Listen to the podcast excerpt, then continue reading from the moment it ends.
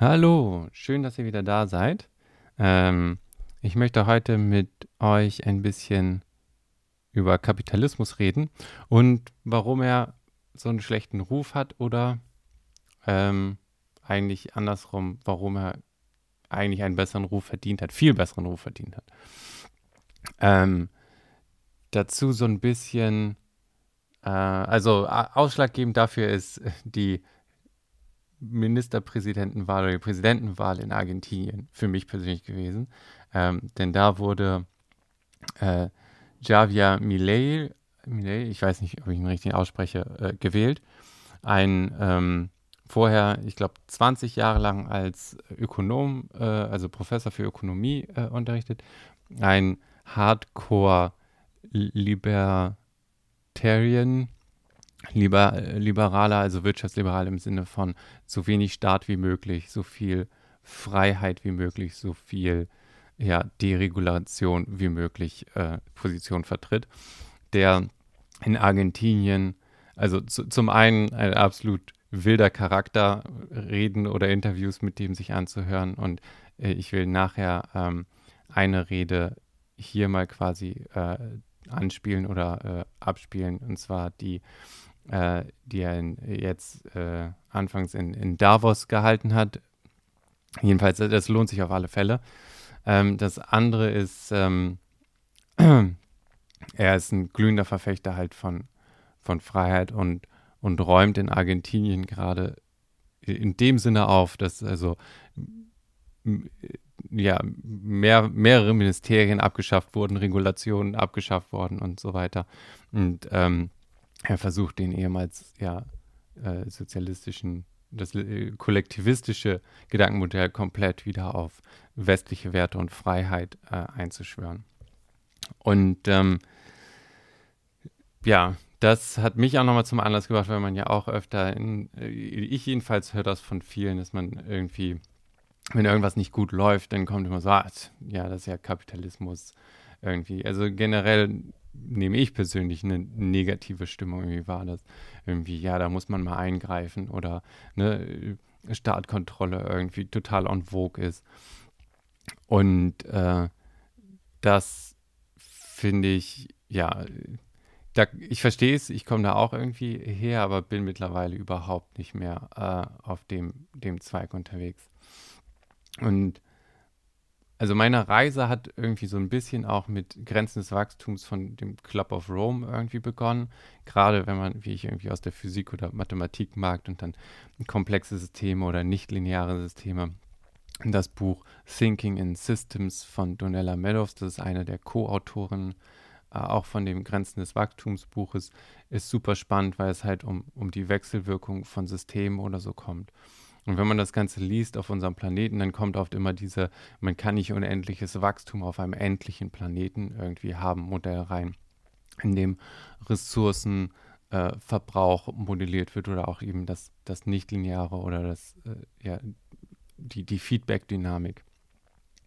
Und das Ganze, wenn man halt nicht aufpasst, schleicht sich im Prinzip A so eine Art äh, Endzeitstimmung, Todeskult, wie auch immer, Mentalität ein.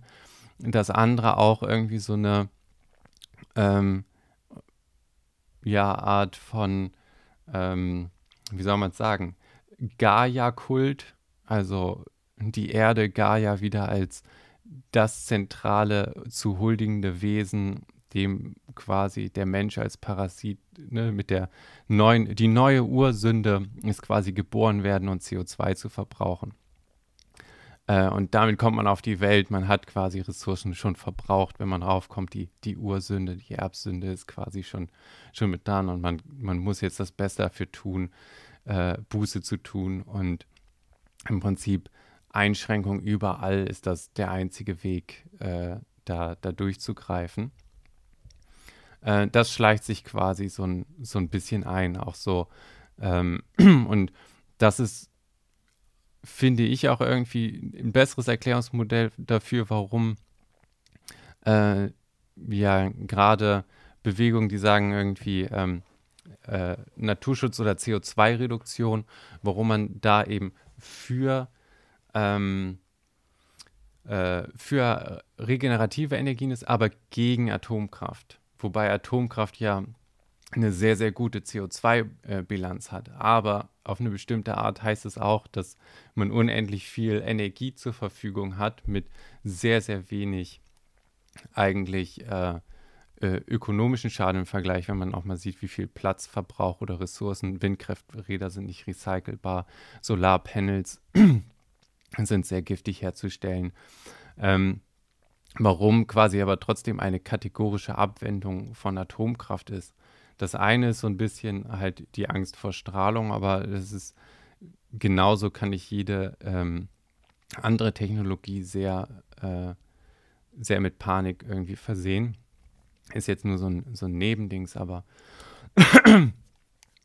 ähm, und das andere ist aber, wenn ich, wenn ich jetzt Atomkraftwerke überall hinstelle, dann, dann kommt uns quasi, quillt uns Energie aus allen Poren. Also dieses ne, aktive Beschleunigen, mehr Wachstum, jeder hat mehr Energie. Das ist eben Konter zu diesem, zu diesem neuen Framework von nein, nein, nein, Wachstum per se ist schlecht oder äh, Entfaltung ist schlecht und Energieverbrauch ist schlecht, quasi moralisch. Man muss quasi, ne? Und deswegen hat das auch ganz oft so ein bisschen den, ähm, einen religiösen Charakter irgendwie. Und ähm, was dann, wenn man sich jetzt zum Beispiel anguckt, Speichermedien, ähm, die sind in jeder Hinsicht besser geworden. Weniger Ressourcen, man kann mehr Speicherplatz für weniger Geld, der länger hält, irgendwie erwerben. Also in jeder Metrik besser geworden. Also auf eine bestimmte Art ein Wachstum bei gleichzeitig weniger Ressourcen, weniger Energieverbrauch. Das heißt, was man oft dann irgendwie vergisst bei dem ganzen ja, äh, Modellieren von Ressourcenverbrauch und so weiter ist, und das hat äh, Javier Millet in, in, einem anderen Interview, nicht in dem, was ich jetzt irgendwie nachher spielen werde, ähm, angebracht ist, der Grund, warum die Vorhersagen von diesen Modellen, also zum einen bestätigt es so eine bestimmte Ideologie von, ja, es ist alles irgendwie äh, äh, endlich und wir müssen aufpassen und Mensch sein und Leben und Energie verbrauchen ist, ist quasi sündhaft auf eine bestimmte Art und wir müssen alles runterfahren. Aber die Vorhersagen, die oft dann irgendwie sich nicht materialisieren, Ölknappheit oder so, wir haben immer noch fossile Brennstoffe, auch wenn in den 70er Jahren schon quasi äh, Endzeitstimmung war mit, das Öl ist in fünf Jahren weg oder so, ähm, ist, äh, liegt daran, dass diese ganzen Modelle das Preissystem nicht inkludieren, also die Informationsrückkopplung an die Gesellschaft und auch nicht damit dann eben an einen innovativen oder Ideenmotor, mit dem zum Beispiel dann sowas wie äh, äh, andere Alternativen oder Durchbrüche kommen, die, die produktiver sind. Wir produzieren quasi mit weniger Landfläche mehr Nahrung für mehr Menschen, weil man effizienter geworden ist. Und die, die Kraft von Informationen und clevereren Techniken ist quasi so diese,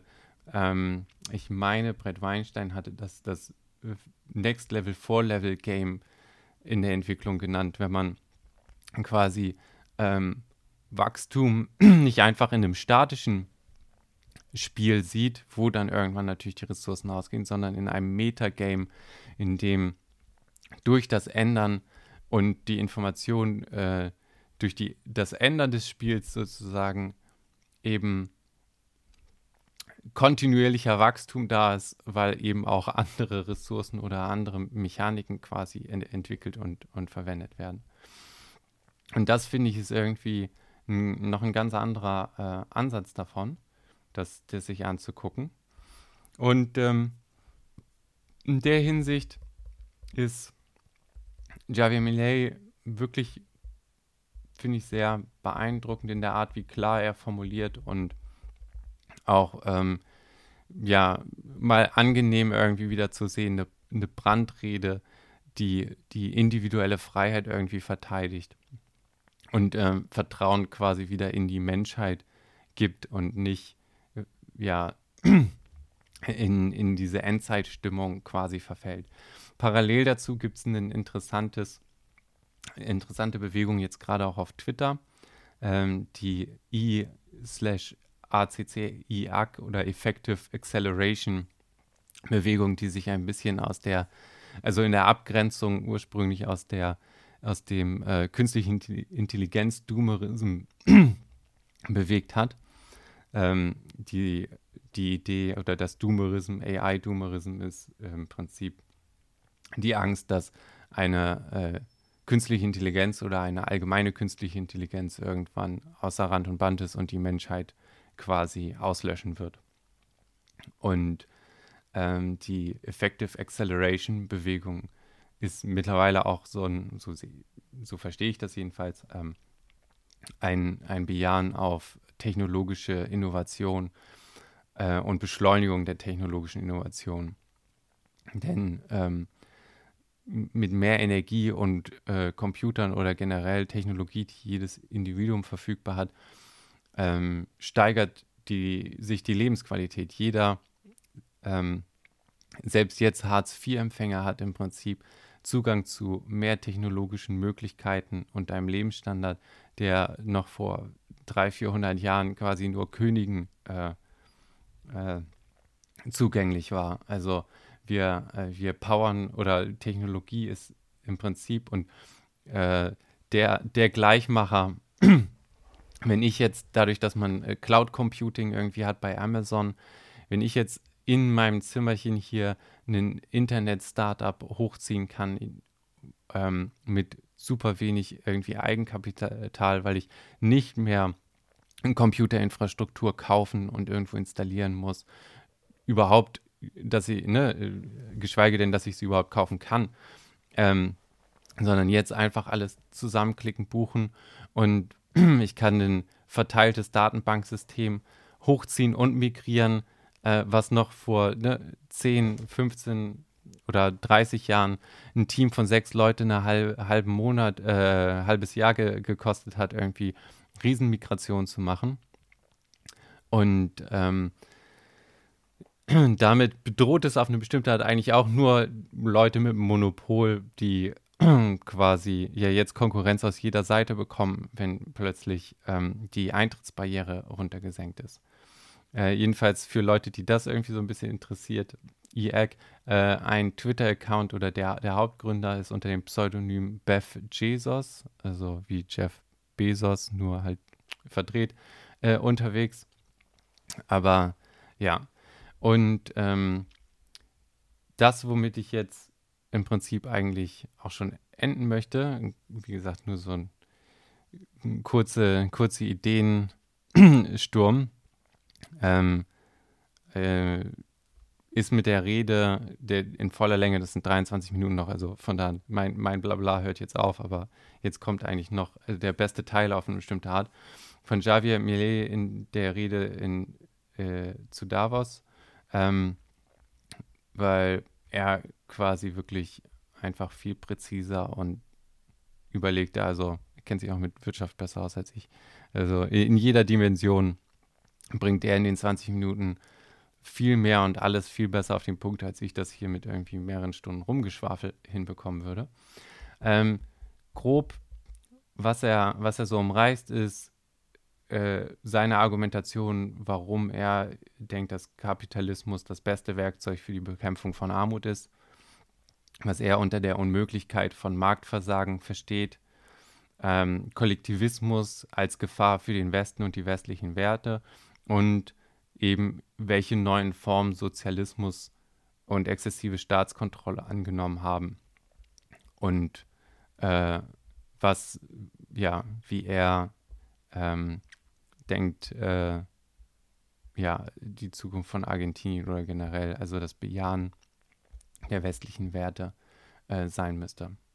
Ähm, die Rede ist ursprünglich auf ah, jetzt weiß ich gar nicht, ob Spanisch oder Portugiesisch, keine Ahnung, ich habe es nicht verstanden.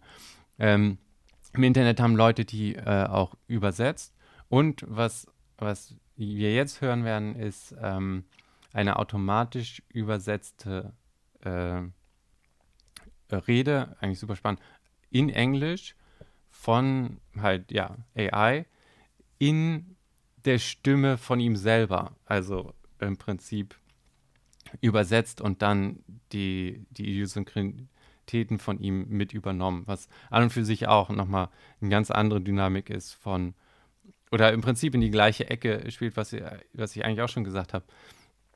Jetzt haben normale Menschen quasi die Möglichkeit, äh, über ihre eigenen Sprachbarrieren hinweg zu kommunizieren, Reden zu übersetzen.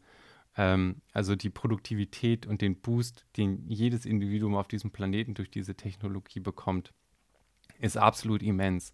Und eigentlich brauchen wir mehr und nicht weniger äh, davon. Aber auch wieder ein Abschweifer. Hier ist jetzt quasi Javier Millet in Englisch in seiner, in Anführungsstrichen, eigenen Sprache übersetzt von KI. Äh, genau. Viel Spaß.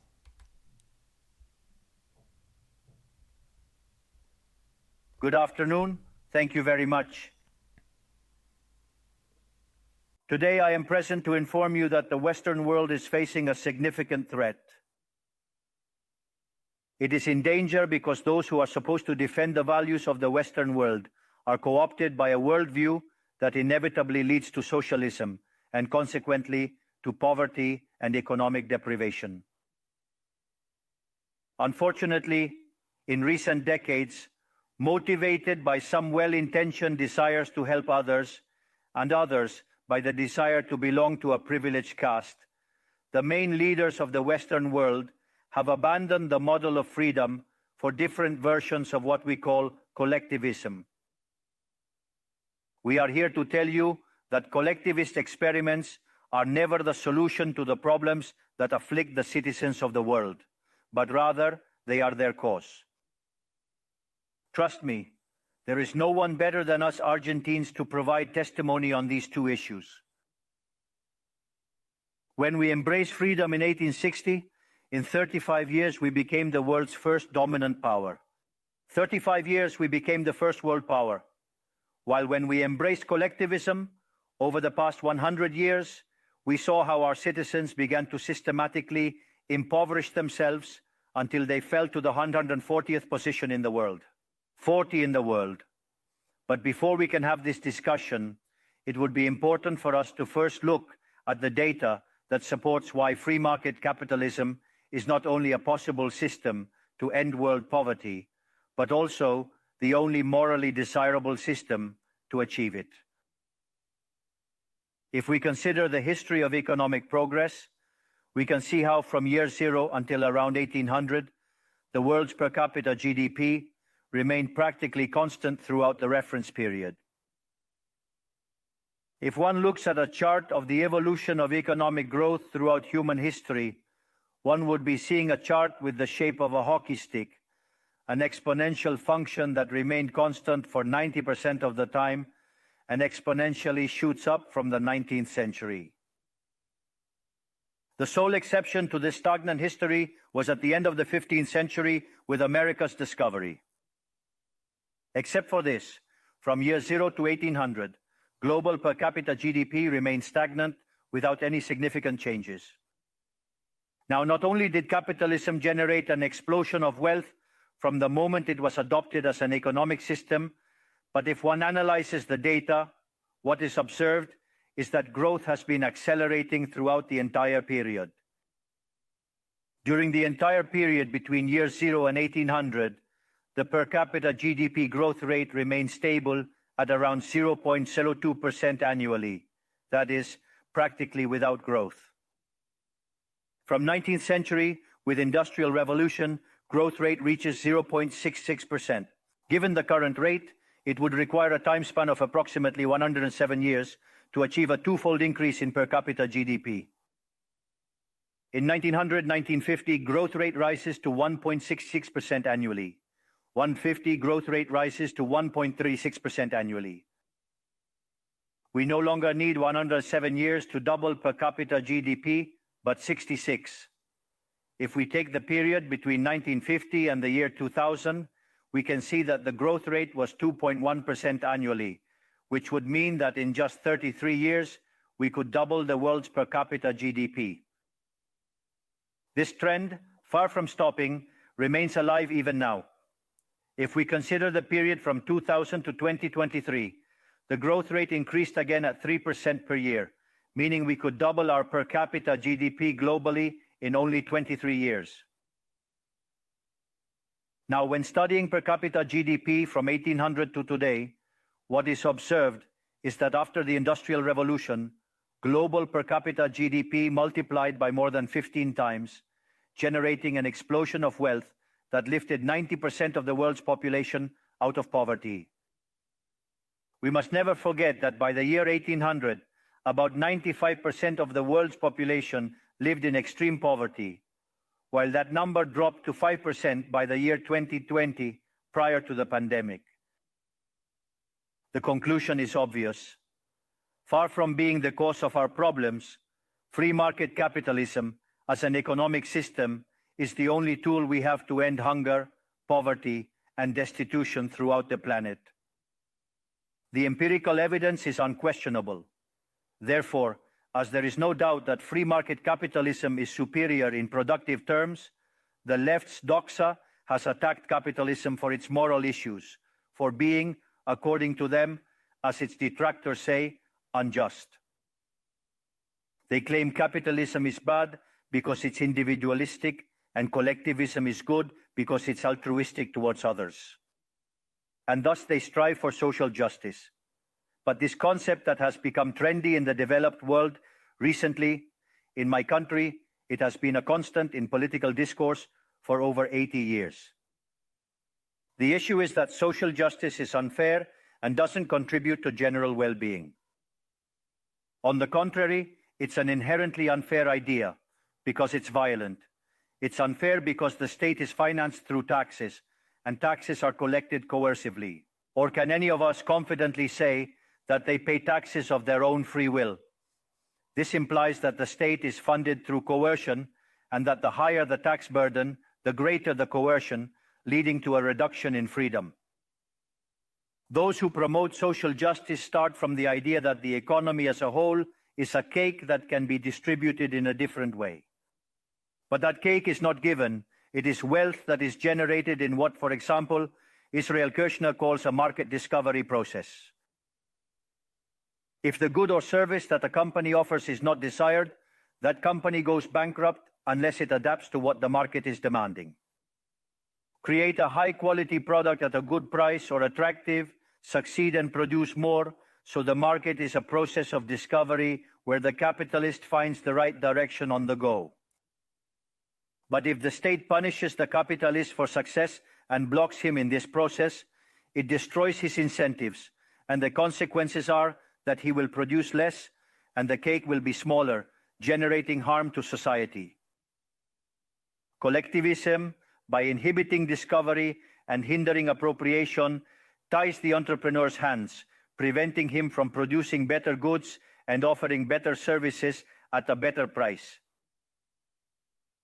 How can it be then that from academia, international orgs, politics, and econ theory, an econ system is demonized that not only has lifted 90% of the world's pop out of extreme poverty and does so increasingly faster, but is also fair and morally superior?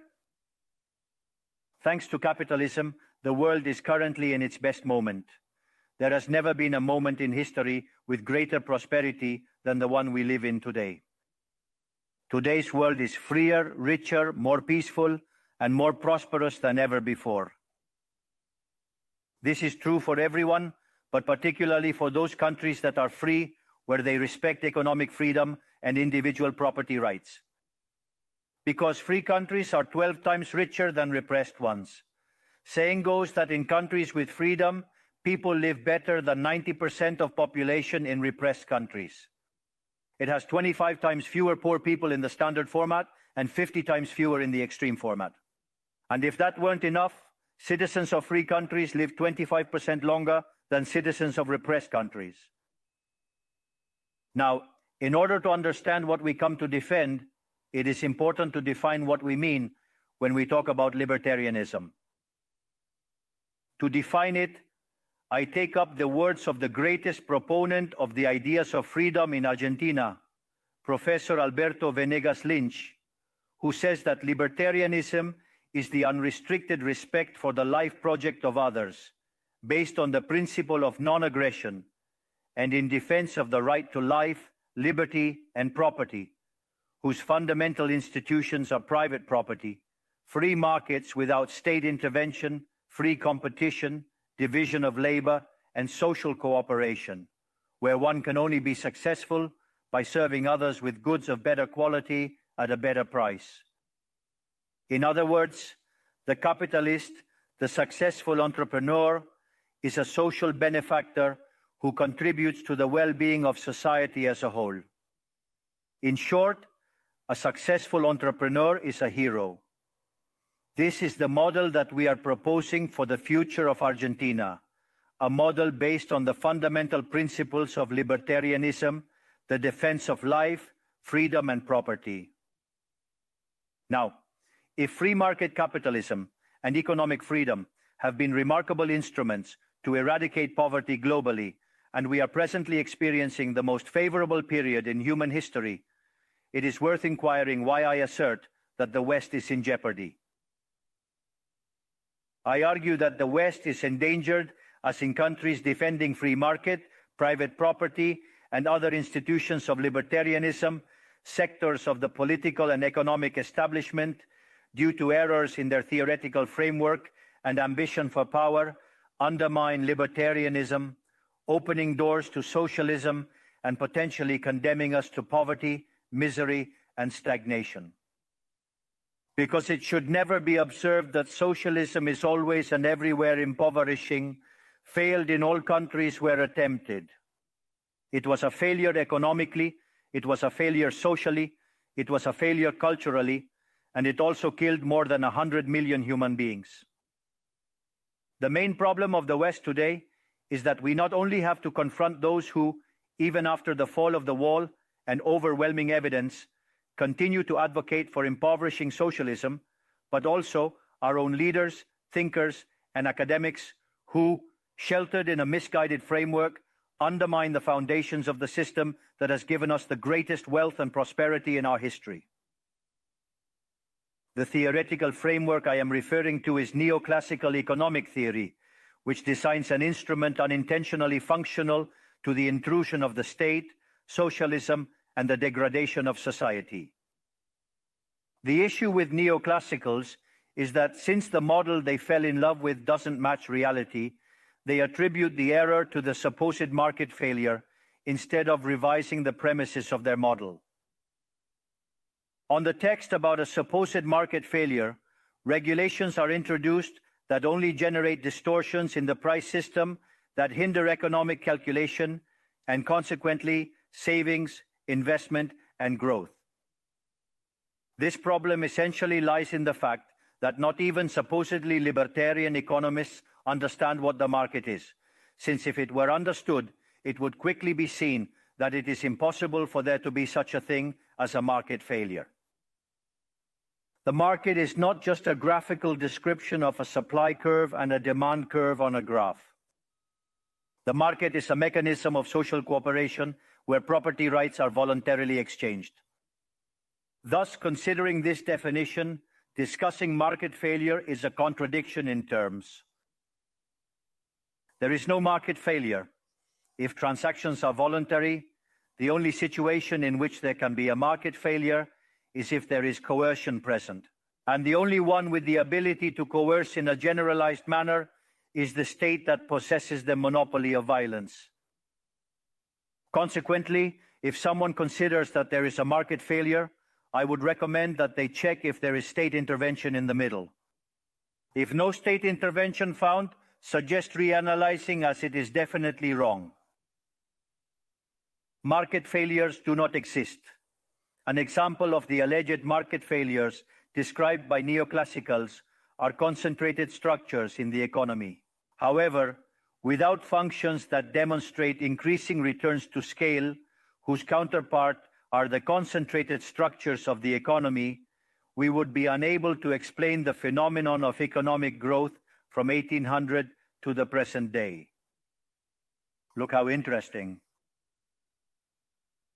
Commencing from the year 1800 and extending onwards, with the population experiencing a multiplication of more than eight or nine times, the per capita income underwent a growth of more than 15 times in magnitude. To clarify, there are more returns. This caused poverty to drop from 95% to 5%. However, the presence of increasing yields implies the existence of concentrated structures, which would be referred to as, for example, a monopoly in the market economy. How can it be that something that has generated so much well-being, according to neoclassical theory, that is considered a market failure? Neoclassical economists think outside the box. When the model fails, don't get angry with reality. Get angry with the model and change it. The dilemma for the neoclassical model is that they aim to enhance market functioning by targeting perceived failures. By doing so, they not only open doors to socialism, but also undermine economic growth. For instance, implementing regulations on monopolies, dismantling their profits, and obliterating increasing returns would inevitably annihilate economic growth. In other words, each time you want to correct a presumed market failure, inevitably, due to not knowing the market or because you have become attached to a failed model, you are opening doors to socialism and condemning people to poverty. However, in the face of the theoretical demonstration that state intervention is harmful, the empirical evidence that it failed because it could not be otherwise, the solution that collectivists will propose is not greater freedom, but greater regulation, generating a downward spiral of regulations until we all become poorer and the lives of all of us depend on a bureaucrat sitting in a luxury office. Given the resounding failure of collectivist models and the undeniable advances of the free world, socialists were forced to change their agenda. They left behind the class struggle based on the economic system to replace it with other supposed social conflicts equally harmful to community life and economic growth. The first of these new battles was the ridiculous and unnatural fight between man and woman. Libertarianism already establishes equality between sexes. The cornerstone of our creed states that all men are created equal, that we all have the same unalienable rights granted by the Creator, among which are life, liberty, and property. This radical feminism agenda has led to increased state intervention, hindering the economic process, it provides jobs to bureaucrats who haven't contributed anything to society, whether through women's ministries or international organizations promoting this agenda.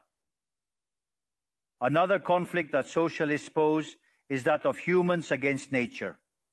They argue that humans cause harm to the planet and that it must be protected at all costs, even advocating for population control mechanisms or supporting the controversial agenda of abortion rights. Unfortunately, these harmful ideas have strongly permeated our society. Neo Marxists have managed to co opt the common sense of the Western world. They achieved this through the appropriation of the media, culture, universities, and yes, even international organizations.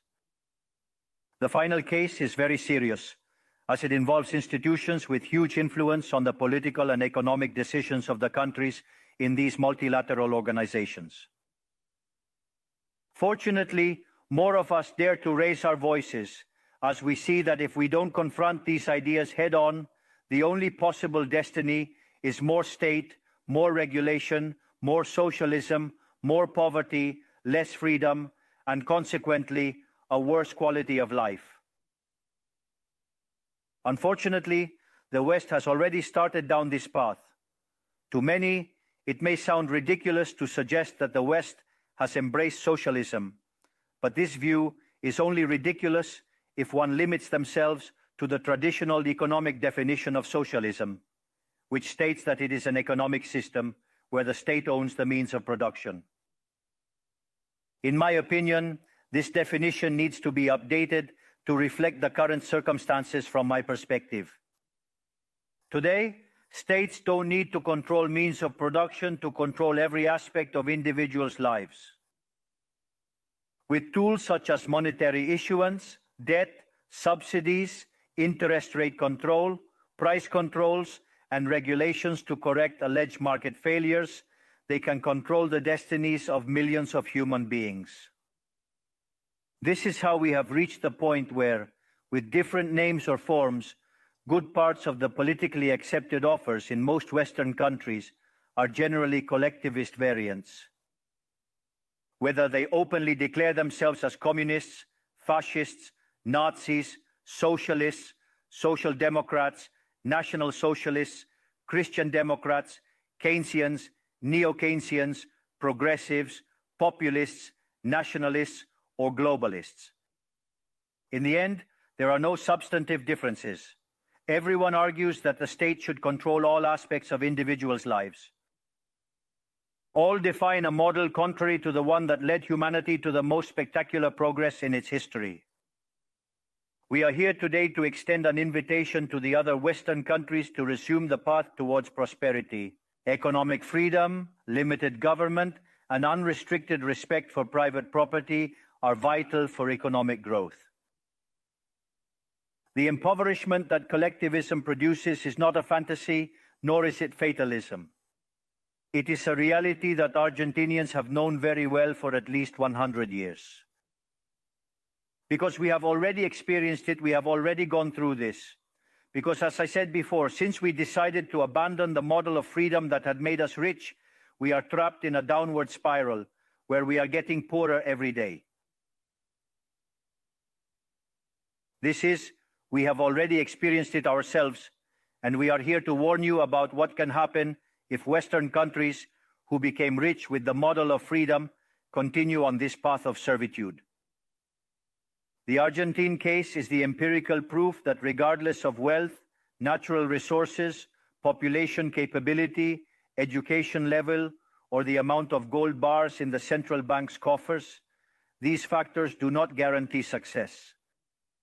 If measures are adopted that hinder the free functioning of markets, free competition, free price systems, if trade is hindered, if private property is attacked, the only possible destination is poverty.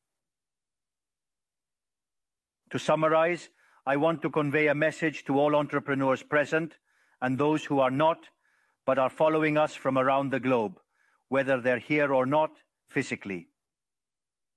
Don't be intimidated by the political caste or the parasites who live off the state. Don't yield to a political class that only wants to prolong its power and preserve its privileges. You are social benefactors. You are heroes. You are the creators of the most extraordinary era of prosperity we have ever experienced. Don't let anyone say ambition is immoral. If you earn money, it's because you provide a superior product, better price, contributing to well being. Do not yield to the advance of the state. The state is not the solution, the state is the problem itself. You are the true protagonists of this story, and know that from today you have Argentina as an unconditional ally. Thank you very much, and long life freedom, damn it.